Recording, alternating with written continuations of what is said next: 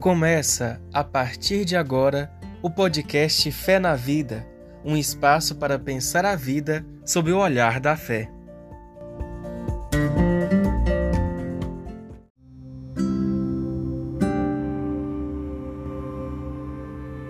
Olá, eu sou Solange Maria do Carmo, professora de teologia e biblista. Este é o nosso podcast Fé na Vida. Nós estamos aqui hoje com o querido amigo, professor e teólogo Paulo Sérgio Carrara, doutor em teologia e diretor do ITESP de São Paulo. Seja bem-vindo, Carrara. Que bom estar com você aqui hoje. Muito bom, Solange, voltar ao podcast aí do seu do seu site. Fique firme. Muito bom poder novamente me encontrar com você, conversando sobre mais um assunto tão importante para todos nós. Carrara, você é da área da espiritualidade e anda pesquisando bastante o tema do silêncio, a importância do silêncio, como viver o verdadeiro silêncio, o papel do silêncio na vida do cristão. Você fala num artigo seu que li há pouco, aliás, muito bom, do caráter polissêmico do silêncio. Então, o silêncio hoje é o nosso tema. E pelo que eu entendi, o silêncio pode ser tratado por diversos ângulos e olhares, não é isso? Ele pode ter um significado altamente positivo, assim como também pode ter um caráter negativo. Explica um pouco melhor para nós. Então, de fato, é, nesse artigo nós é, falamos sobre o silêncio e começamos dizendo que ele tem um caráter polissêmico.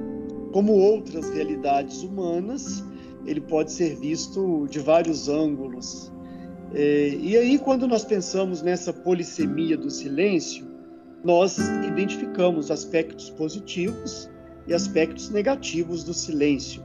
Por exemplo, é, o silêncio covarde é, diante da injustiça, é, diante da guerra, diante daquilo que ameaça a dignidade humana, é um silêncio extremamente negativo para nós cristãos, mas também para qualquer pessoa que tenha um mínimo de, de senso ético. Também existe o silêncio das vítimas, que são silenciadas, que são caladas, que não podem se pronunciar, que não podem falar de suas necessidades, de suas demandas, de suas questões. Então, assim, de fato, nós vemos que o silêncio tem um aspecto negativo é, quando, na verdade, ele contribui para aquelas ameaças à dignidade humana. Mas tem um silêncio positivo. Eu acho que inicialmente, por exemplo, nós podemos falar do aspecto psicológico positivo do silêncio. Hoje, a meditação mindfulness está muito difundida.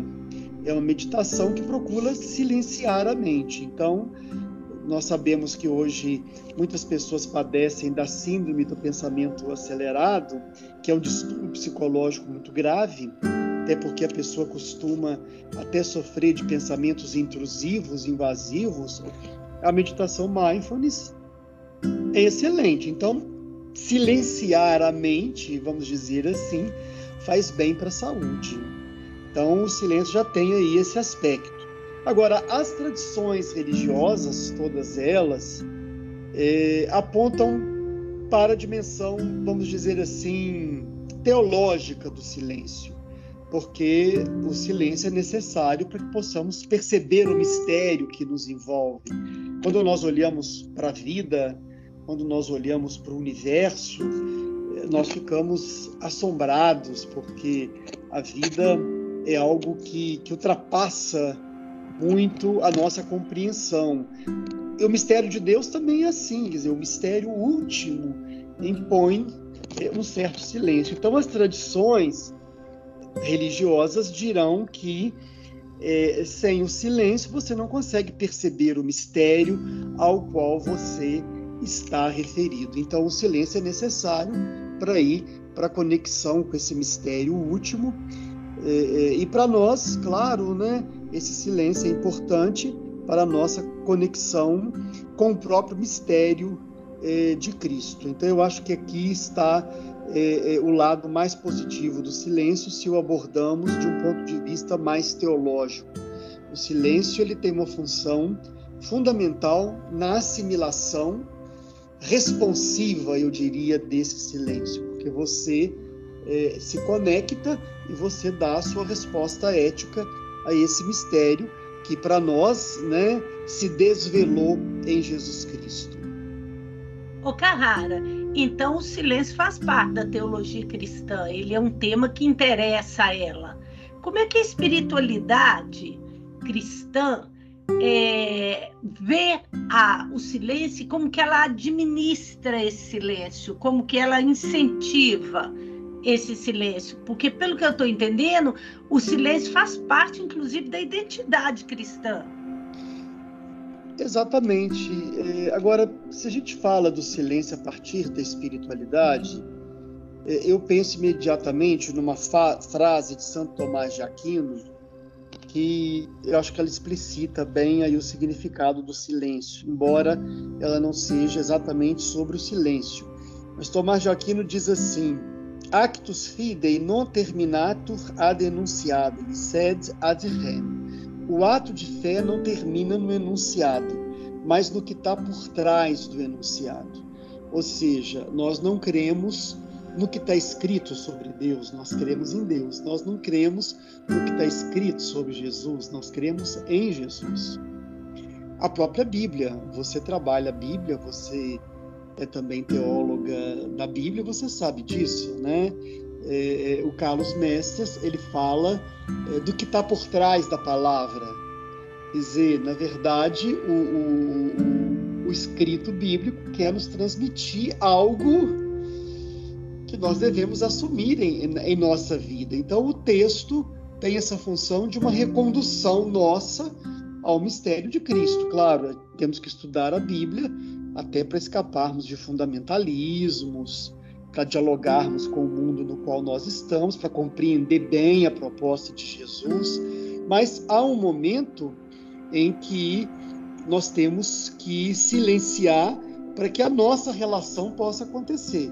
Quer dizer, aquele silêncio orante, por exemplo. A oração, a oração, ela é, em certo sentido, o atravessamento desse silêncio, porque pela oração nós estamos tentando chegar a esse mistério que está por trás da palavra.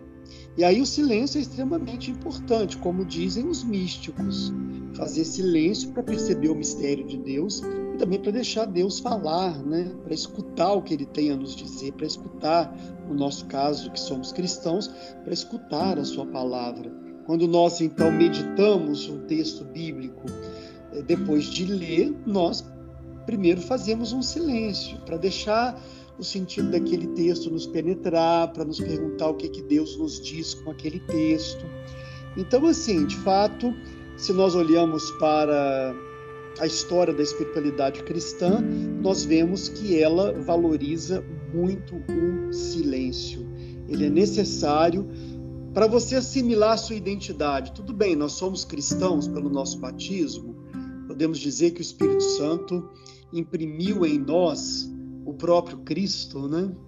Ou seja, no nosso batismo, é, o Cristo foi impresso em nós pelo Espírito. Agora, para que eu assimile essa identidade, eu tenho que me colocar numa relação com Deus que, que exige a oração e que, e que não acontece sem o silêncio. Eu me lembro aqui, gosto desse exemplo, Dom Helder, que era um homem que trabalhava incansavelmente pelo reino de Deus, que foi um grande profeta aqui no nosso país. Ele diz que ele, antes, eu acho que antes de ser padre ainda, ele adquiriu o hábito de se levantar às duas horas da manhã e rezar até às quatro horas. E ele disse que ele se manteve fiel a essa prática durante toda a sua vida, mesmo durante o Concílio Vaticano II, onde ele atuou com muita intensidade, conversando com os bispos, promovendo a reunião dos bispos latino-americanos, brasileiros. Então ele foi fiel né, a esse exercício espiritual diário. Quando ele fala é, é, desse momento de oração em sua vida, ele coloca como realmente essencial. Então, se eu penso na questão do silêncio, poderia concluir isso. Ou seja, nesse momento de silêncio e oração, ele se apropria, inclusive, da sua identidade filial, né, cristã. E a consequência disso é o quê? É um trabalho intenso pela fraternidade. Porque se eu descubro que a minha, minha identidade é uma identidade filial, eu descubro também que o outro é irmão.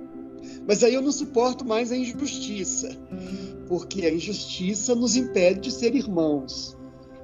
Então, assim, de fato, quando nós olhamos para a vida desses grandes homens de igreja que se destacaram, Dom Luciano Mendes, por exemplo, nós vemos que eram pessoas que viviam uma intensa relação com Deus a partir do silêncio. Então, a espiritualidade valoriza, sim, muito o silêncio.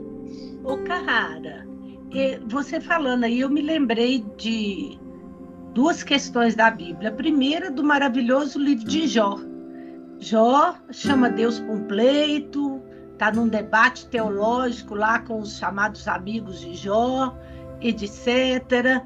E no fim, Jó se cala. Diz o texto que ele põe a mão sobre a boca diante do mistério de Deus, tipo assim: eu só sei que eu nada sei. Achei que eu podia questionar tudo, mas na verdade a contemplação e o silêncio falam mais alto é um bom exemplo de alguém que se silenciou diante do mistério, né?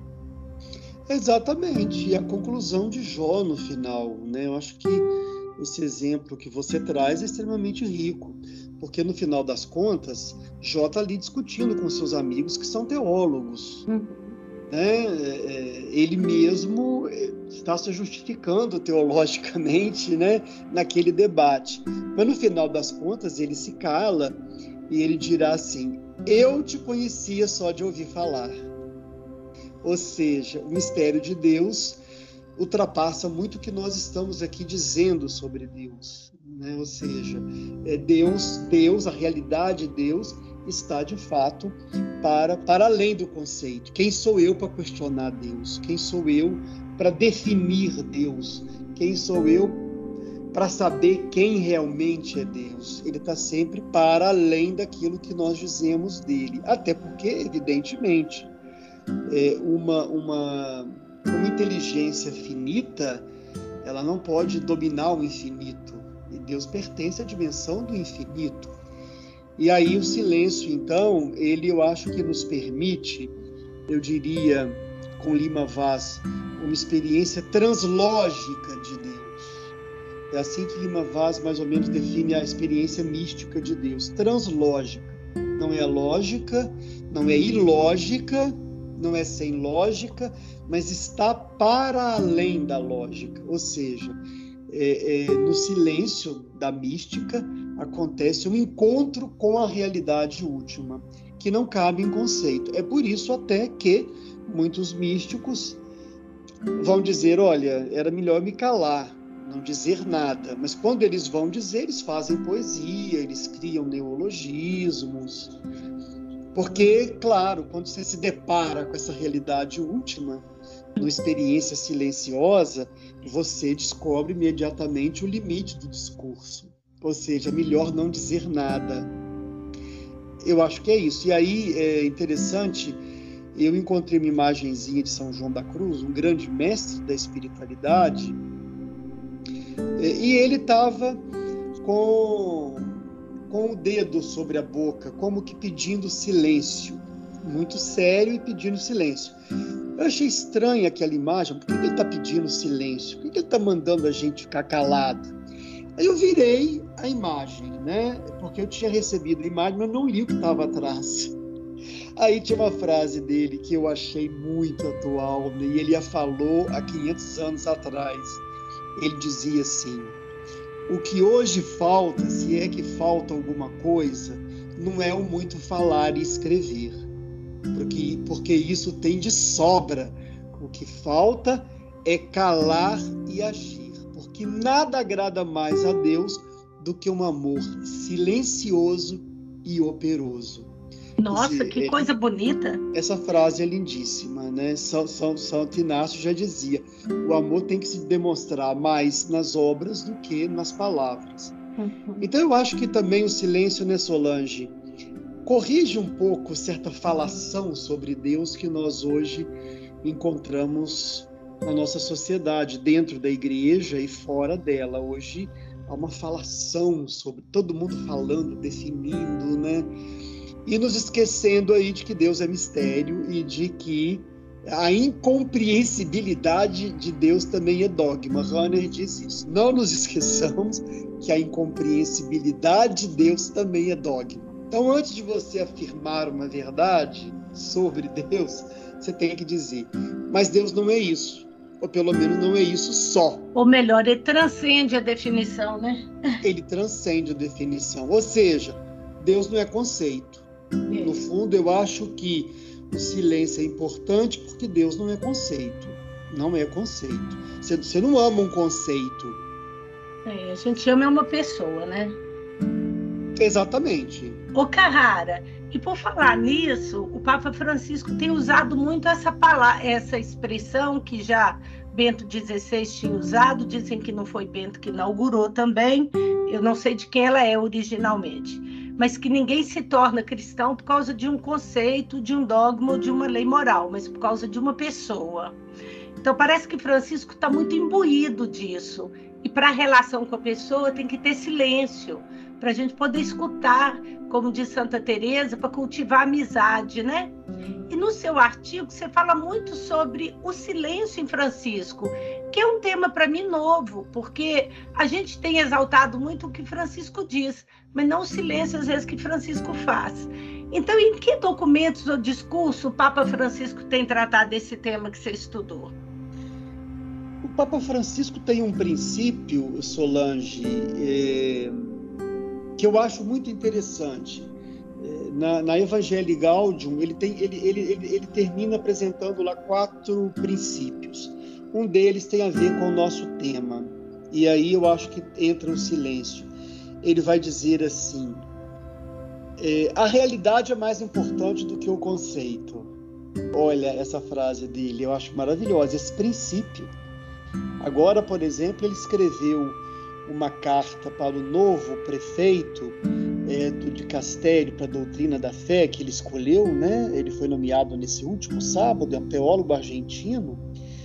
E nessa carta ele voltou a esse conceito, quer dizer, lembrando a esse bispo teólogo que vai ser responsável pela doutrina da fé é, da igreja, que a realidade é mais importante do que o conceito.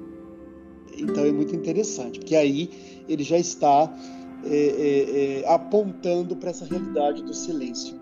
Mas ele fala muito do silêncio, por exemplo, na Gaudete et Exultate, que é uma exortação apostólica sobre espiritualidade. Ele ali vai citar grandes santos, como Santa Teresa, São João da Cruz e outros tantos santos.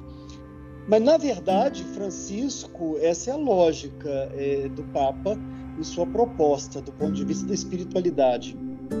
A igreja em saída, que é o anúncio do Evangelho às periferias do mundo, a todas elas, e Francisco, de fato, diz que a igreja é para todos. Ele insiste e ele, ele enfatiza o todos, né? A igreja é para todos, porque ela é mãe, uma mãe não rejeita nenhum de seus filhos. Então, essa igreja em saída, que chega às fronteiras mais difíceis da vida humana, não acontece sem um processo de conversão, sem um encontro pessoal com Cristo.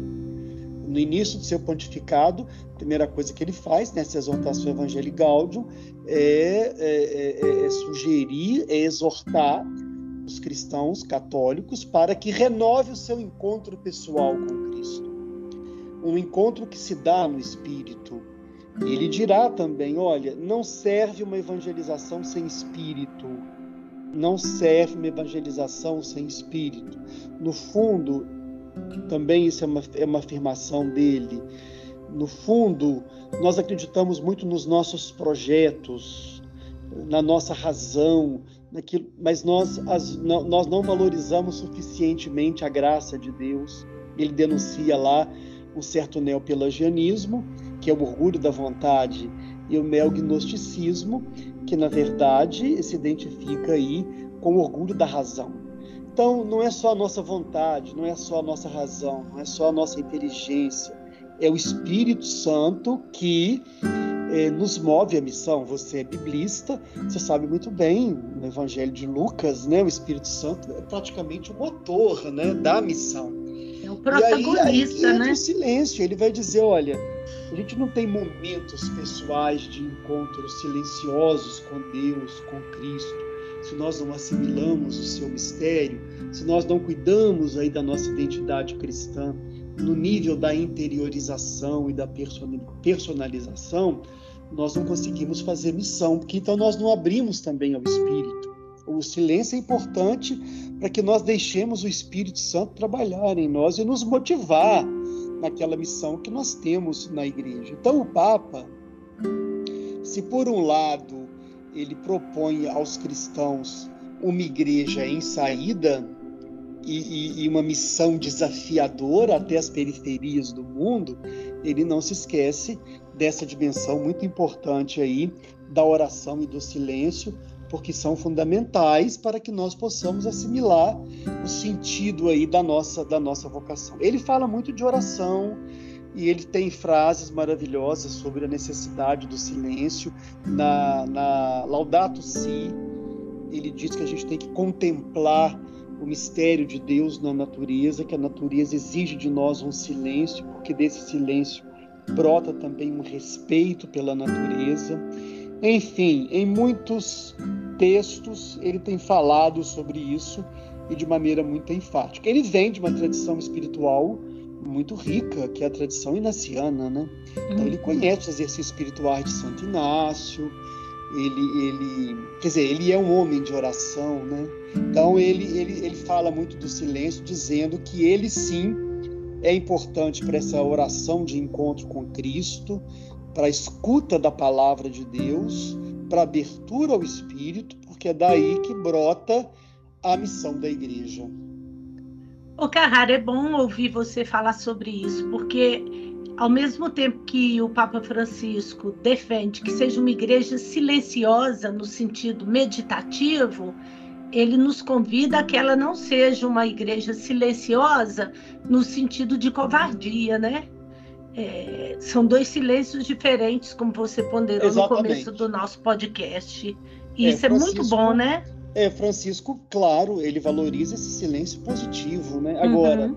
ele pede que sejamos profetas. Uhum. Mas sem esse silêncio orante, a gente não consegue também denunciar. A gente Fazer uma profecia eficaz, vamos dizer é, assim. Então as duas coisas vão juntas, né, na verdade, sempre. Muito bem, meu amigo, muito obrigada, viu? É uma beleza te ouvir, eu aprendo muito, muito obrigada mesmo. Nosso tempo já está terminando, o assunto ele é instigante. Vamos pensar mais para frente se a gente retoma um pouco mais sobre essa questão da identidade cristã, que é um tema que eu acho muito importante a gente conversar sobre ele. Muito obrigada por tudo. Quer deixar um recadinho final aí para os nossos ouvintes? Um grande abraço, sempre um prazer conversar com você, porque é, você é uma teóloga que sabe conduzir muito bem uma, um diálogo teológico, né? Penso que você tem uma atenção à urgência aí do essencial, então acho, acho muito rico é, é, essas nossas partilhas teológicas. Então, muito obrigado pelo convite, um grande, um grande abraço aí para os ouvintes. Espero que esse podcast ajude a muitos a redescobrir o valor do silêncio na própria vida. Grande abraço. Grande abraço para você também, Padre Carrara. Muito obrigada por estar aqui conosco, por ser um grande parceiro do Fique Firme. Um abraço para todos que nos escutam e até o próximo podcast, se Deus quiser. Muita fé na vida, muita força para todo mundo.